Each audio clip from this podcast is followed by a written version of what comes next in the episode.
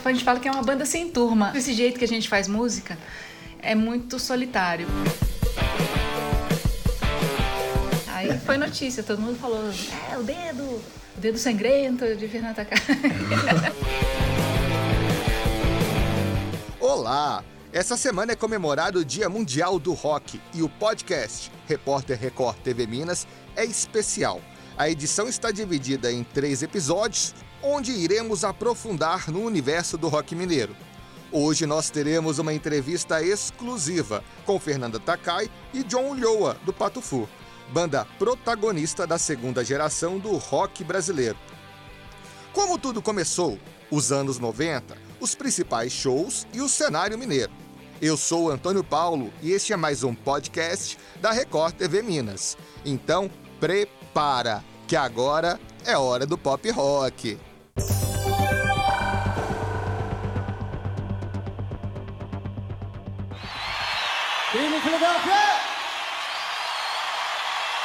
America. Good evening, London, good evening, the world.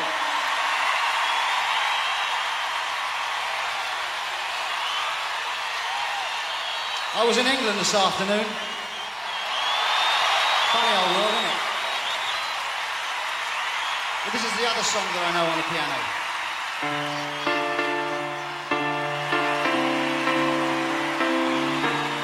Em 1985, o cantor britânico Phil Collins determinou que 13 de julho seria o Dia Mundial do Rock.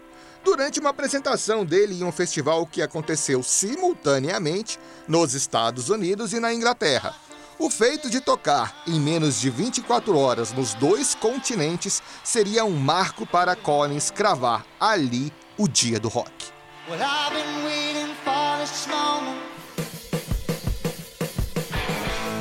O que Collins disse não deu liga, pelo menos para a comunidade roqueira internacional. Mas, cinco anos depois, no começo dos anos 90, duas rádios paulistas resgataram a célebre frase de Collins, cumprindo a ordem do britânico. Agora é lei. No Brasil, 13 de julho, é Dia Mundial do Rock.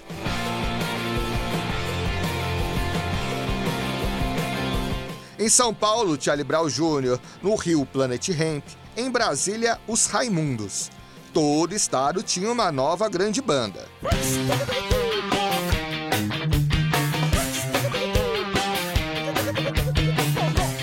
Minas Gerais, a capital mundial do metal e do Clube da Esquina, não podia ficar de fora.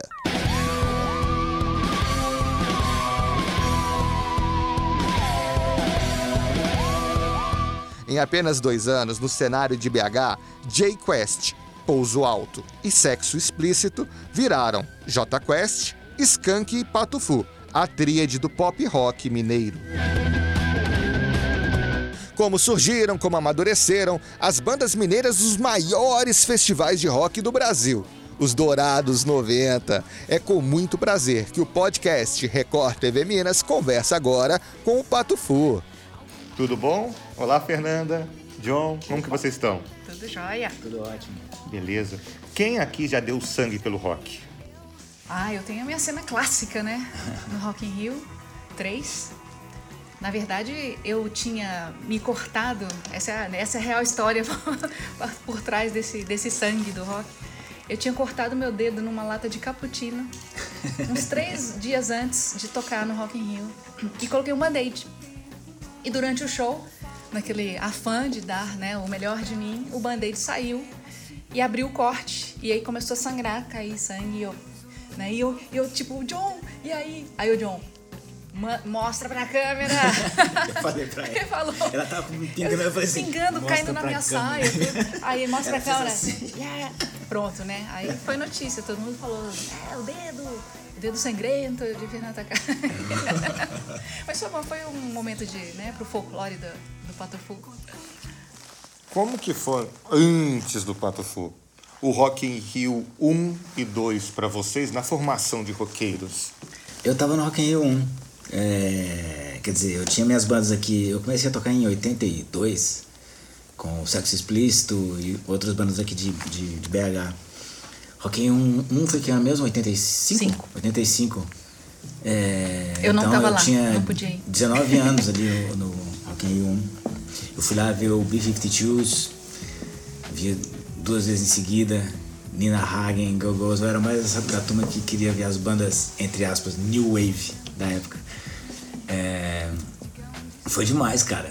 Que é, é, são algumas das memórias mais incríveis que eu tenho de, de show.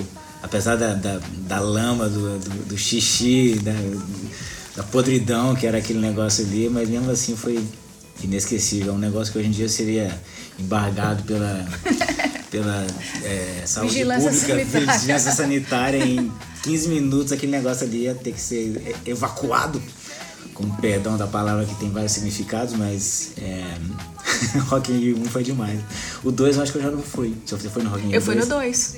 Eu fui no 2 ver George Michael, Lisa Stansfield. é, e eu já podia é, né, ir sozinha aos shows. Vários shows eu queria ir e meus pais não deixavam viajar porque eu era muito nova. Né? Inclusive, quando teve o primeiro show que eu fui assistir de uma roqueira, digamos assim, que foi o show da Rita Lee, no Mineirinho, minha mãe não deixou eu ir, mas felizmente eu tinha uma vizinha que tinha filhas da minha idade e ela falou: Não, eu vou levar, eu vou levar as meninas. Levou a gente, me levou, levou as filhas, levou mais uma prima. Então ela fez o grande favor de. é, né, com que eu, fez, fez com que eu presenciasse aquele show da Rita, na carreira solo da Rita, que foi muito impactante para mim, né? Porque nessa época eu já tocava violão, então ver uma mulher tocando guitarra e, e sendo aquela figura, né, comandando toda aquela multidão de 30 mil pessoas na época lá no Mineirinho, foi incrível, foi muito importante. Pra quem foi no 1 e no 2, como foi tocar no 3? Bom, a gente primeiro assim ficou mu- muito feliz, assim, a gente já tinha passado por uma experiência de festival grande que, que tinha sido o Hollywood Rock, que a gente abriu pro The Cure, né, abriu pro Smashing Pumpkins, Supergrass. E esses festivais grandes regionais que tinham eles eram grandes, Ah, né? tinha, é, tinha o Pop Rock Brasil Rock aqui, Brasil. o Planeta Atlântida lá em, em Festival de verão, Salvador. no Sul, Festival de Verão. É, eu acho que assim, quando a gente foi convidado, tinha sempre aquele desafio e aquele, aquele pensamento, onde, em que noite a gente vai cair, porque já começou a ser muito segmentado, né? As apresentações do Rock in Rio. Então, eu me lembro que a gente tinha sido escalado para noite.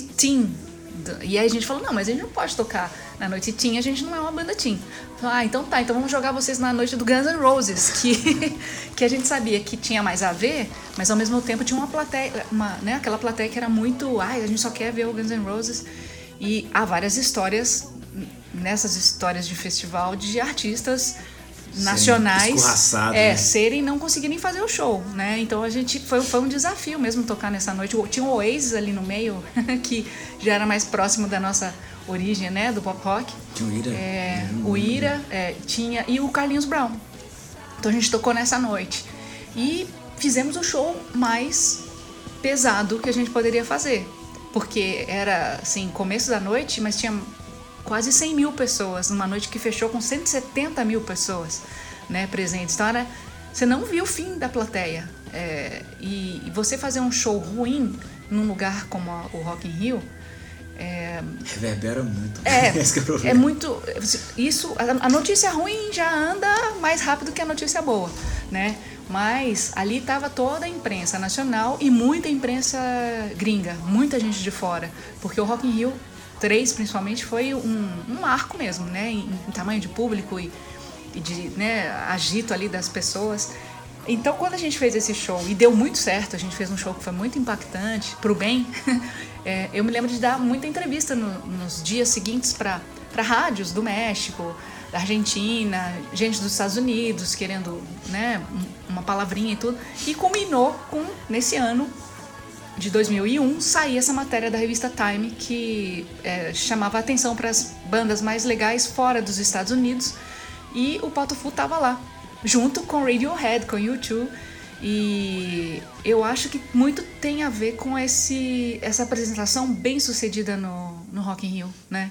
Que reverberou super bem pra gente. Mas na história do Pato Fu tem um outro show que é mais marcante, né? Qual que foi? Ah, tem vários, mas acho que tem um muito marcante aqui em Belo Horizonte, que é na Praça da Savassi. quando a gente estava lançando o, o Televisão de Cachorro. Em 1998. 98.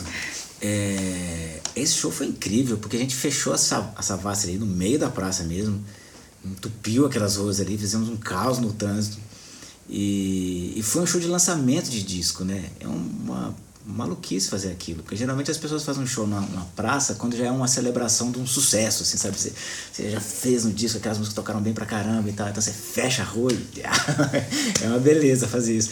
A gente tava lançando as músicas e foi super legal. Foi um negócio que deu muito trabalho, deu um estresse, assim, de, de produção e de todas as coisas envolvidas em fazer um show em praça pública. Ele foi transmitido pela rede pública de TV, então foi importante porque... É é, de uma só vez a gente conseguiu uma divulgação nacional Gigante. com muita qualidade, foi muito bacana. É, e foi um. Realmente foi uma ousadia, assim, que deu é, não, certo. Até hoje a gente escuta pessoas falando, eu tava lá. É. Essa, essa coisa do eu tava lá, um dos shows que a gente mais escuta é esse eu, eu tava lá e esse da Savassi. Olha, vocês, Skank e Jota Quest, se a gente fosse chamar de alguma coisa tríade do pop rock mineiro dos anos 90, Todos eles surgiram em um espaço de dois anos. O que, que foi esse cenário em Belo Horizonte e depois de Belo Horizonte para o Brasil? Nessa, nesse início dos anos 90, o que aconteceu para ter três bandas mineiras se despontando no Brasil todo? Eu acho que a gente acumulou prana, né? acumulou a energia vital de ter tentado muito nos anos 80. e assim, esses caras todos já estavam nos anos, nos anos 80 e muito jovens, né? Muito John? jovens, muito jovens, assim, né? É, o Samuel mesmo do Skank tava lá com o Pouso Alto. E todo mundo ganhando experiência nos anos 80, quando teve um, um movimento rock forte no Brasil. Mas essas bandas aqui de BH, de Minas Gerais como, como um todo, assim, elas não aconteceram assim nacionalmente. Fizeram algum sucesso só. Quando veio assim, uma espécie de segunda onda do rock brasileiro nos anos 90, as gravadoras começaram a investir no rock de novo e outras bandas começaram a aparecer. Parece que essas bandas mineiras estavam com, com, com os dentes trincados, assim, assim, agora é nós. a gente estava mais pronto do que todo mundo, né? Assim, é... as bandas já eram muito profissionais, elas sabiam fazer um press release, sabiam fazer fotos, sabiam fazer sabia um show. o show bom. Eu acho que essas um três bandas tinham um show bom. A gente sabe? tinha um negócio que era, que era interessante, assim, a gente não tinha nada, não tinha é, equipamento, não tinha ninguém, mas a gente tinha o nosso iluminador. A gente tinha o nosso piscando a luzinha, tipo, tinha duas luzes só em cima do palco, mas elas piscavam no tempo da música, sabe assim? Isso era um negócio que era que era que foi um diferencial, eu acho. As bandas mineiras elas sabiam é, se apresentar elas estavam realmente muito prontas, talvez estivesse um pouco na frente das, das bandas de outros lugares. É. Acho isso, isso explica uma parte desse fenômeno. O, a, a outra parte é, é, o, é o imponderável que acontece por aí. Eu, eu, o que eu acho bacana dessa cena dos anos 90, mineira aqui, é que as, as bandas é, são muito diferentes, né? Assim, a gente tá né, contemporâneo, assim, mas cada banda tem o seu jeito, tem o seu jeito de fazer música, tem, tem a sua, o seu sua, né, suas escolhas líricas do que vai cantar, é, o som é diferente. Isso é muito bom, né? Porque para o público é legal ter coisas diferentes para escutar e é bom para os novos artistas que estão surgindo perceberem que não é necessário, você não precisa ser só daquele jeito. Você pode, é, a diversidade na música é importante, né? Então, a cena brasileira dos anos 90, não só daqui, de Minas, mas de alguma forma, a música que vinha lá de Pernambuco, de Brasília e que vinha do Sul também, vinha cada um de um jeito, né? Então isso, isso é legal, é, você contar com essa pluralidade, né? É um rock de sotaque. O que permitiu isso? Teve algum avanço tecnológico de 80 para 90 que permitiu isso acontecer? O caso do sotaque, eu não sei. O sotaque da, da, das palavras mesmo, ou, ou um sotaque musical, assim, né? Que às vezes passa um pouco de alguma coisa que você tem do lugar de onde você vem. É, eu acho que a tecnologia no nosso caso ela foi meio que fundamental, porque a gente era uma banda, é, era um trio sem baterista. Era um experimento só, também. Era um experimento, assim, né? Eu peguei uma sequência, né? Que é um negócio que sequencia sons, sons de bateria, de outros instrumentos, e montei umas bases e, e, e chamei o Rick e a Fernanda para tocar junto comigo. É, esse formato ele criou a, a, a, base do que é o Patofu até hoje.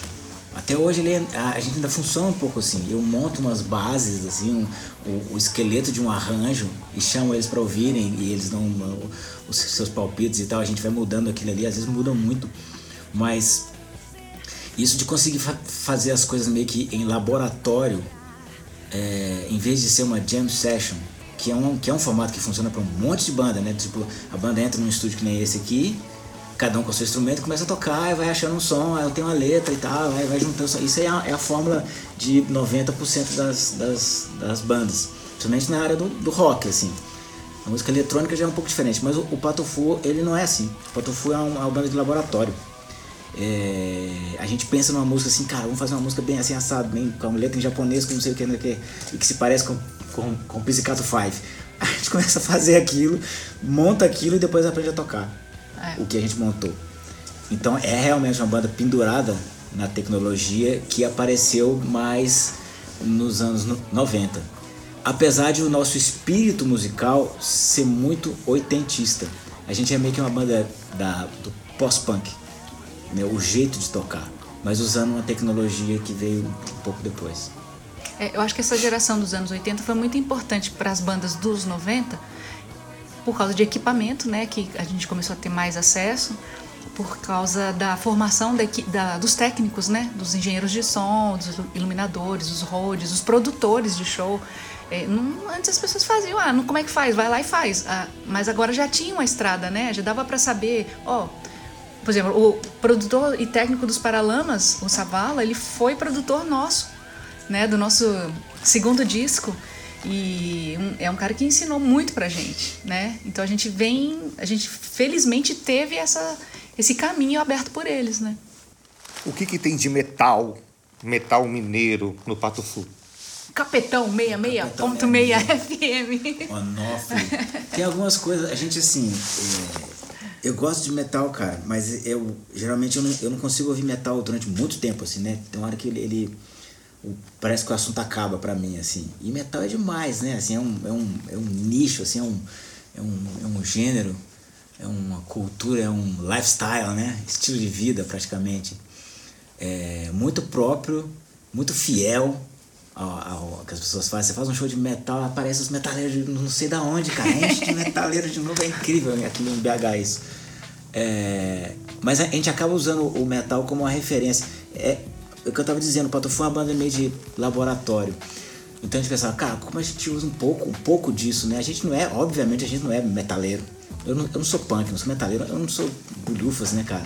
Eu, eu gosto das coisas e penso, cara, já sei, eu vou pegar 15 segundos de metal e colocar do lado da parte mais fofa que tiver uma música. Isso vai dar tanto contraste que parece mais pesado do que se tivesse 15 minutos de metal.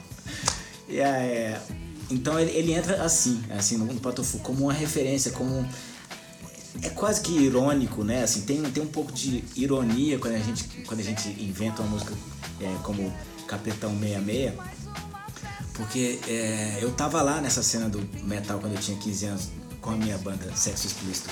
Eu, a gente não era uma banda de metal também. Mas a gente convivia com esses caras. Você convivia e, com, com o Max? Você convivia com o Max e tal, né? esses caras. E, e, e, assim, eu via muitos os shows, né? Assim, a gente, a gente tocava e depois a gente era uma banda de metal. E eram uns meninos muito novos.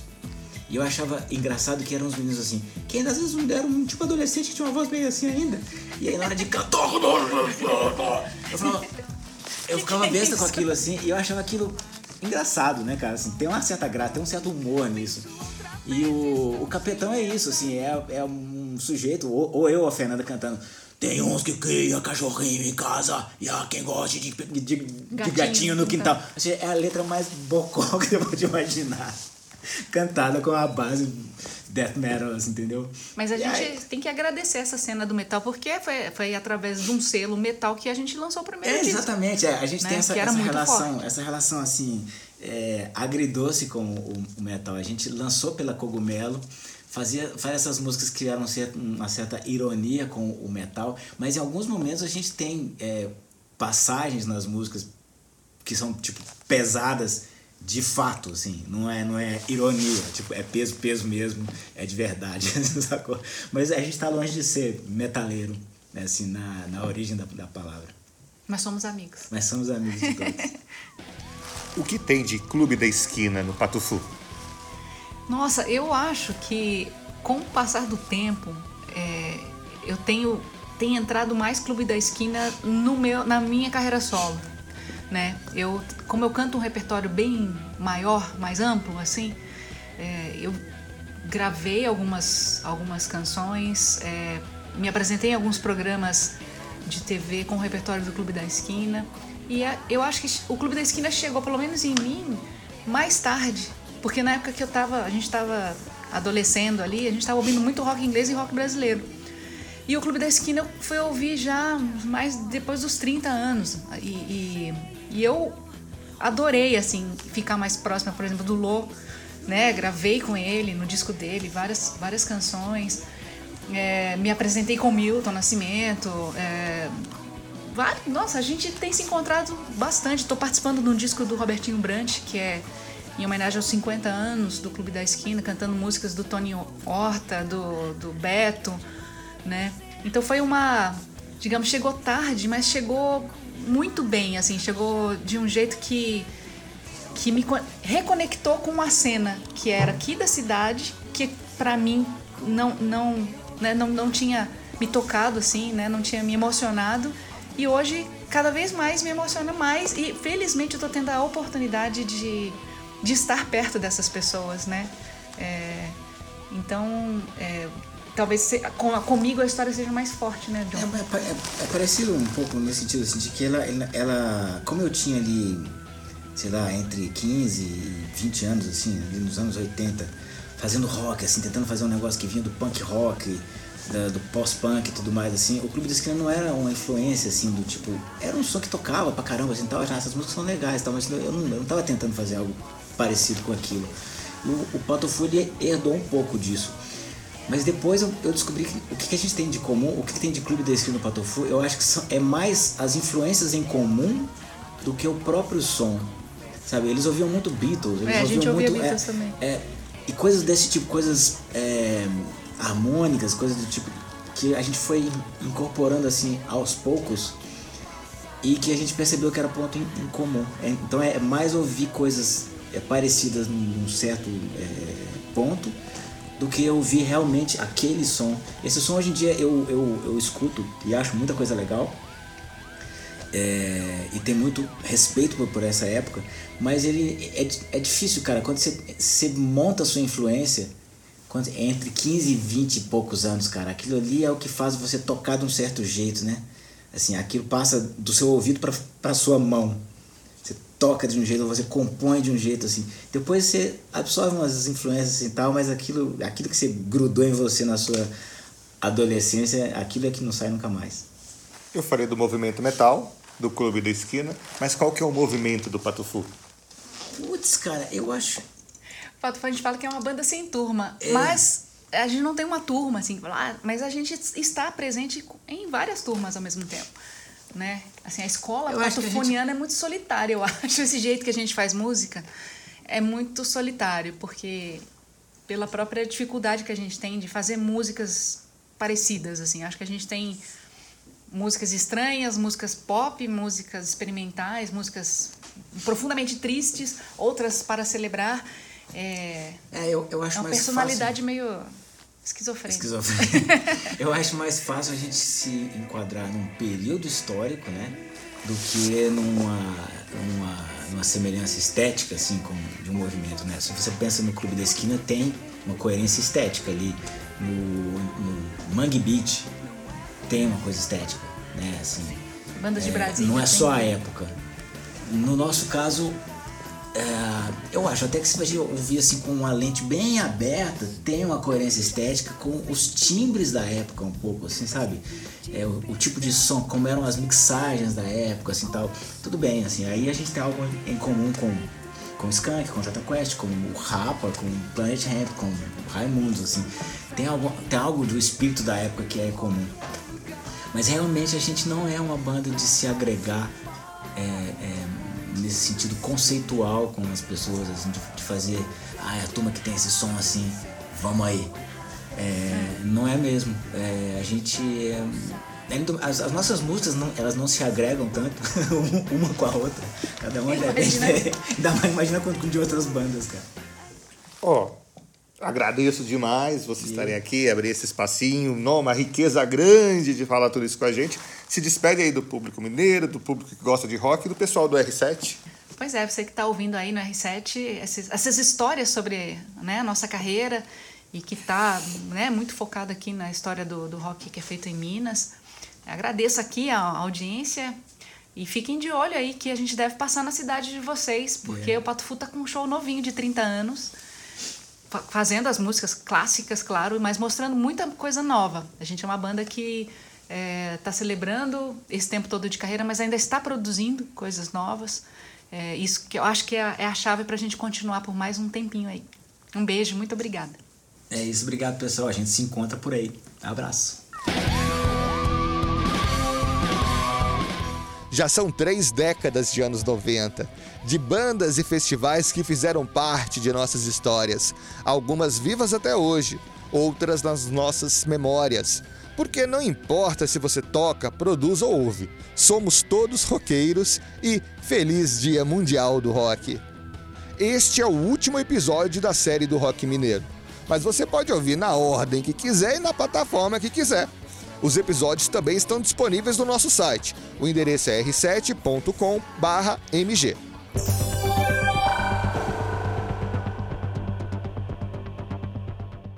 Este podcast teve a produção e roteiro de Antônio Paulo, coordenação de podcast Pablo Nascimento, edição de áudio Léo Andrade, chefia de redação Adriana Vidiano e Flávia Martins e Miguel.